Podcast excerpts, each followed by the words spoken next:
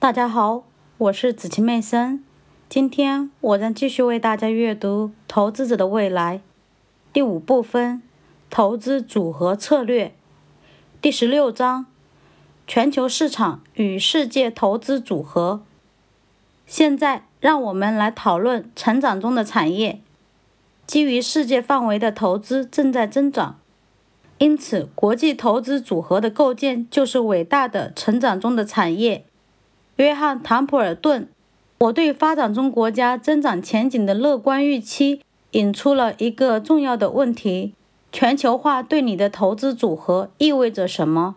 许多投资者被中国和印度迅猛的增长前景所吸引，反射性的想要从这些高速增长的国家购买股票，但这可能是个错误。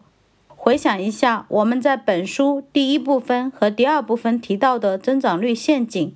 强劲的增长并不意味着人们能从外国公司那里获得比国内公司更高的回报。正如投资者收益的基本原理所述，真正起作用的是相对于预期的增长，而并不是增长本身。来自国际收益研究的证据强有力地支持了这种观点。这对增长爱好者来说不是什么好消息。不过，这并不意味着我们应该忽视外国投资。正好相反，当今世界近一半的资本都在美国境外，忽视外国市场，类似于建立了一个只有从字母 A 到 L 为开头的公司的国内投资组合。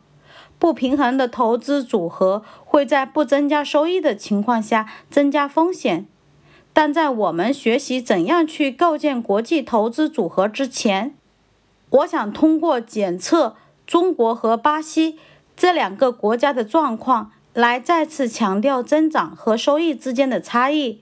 这个案例类似于我在本书第一章提到过的 IBM 和新泽西标准石油的故事。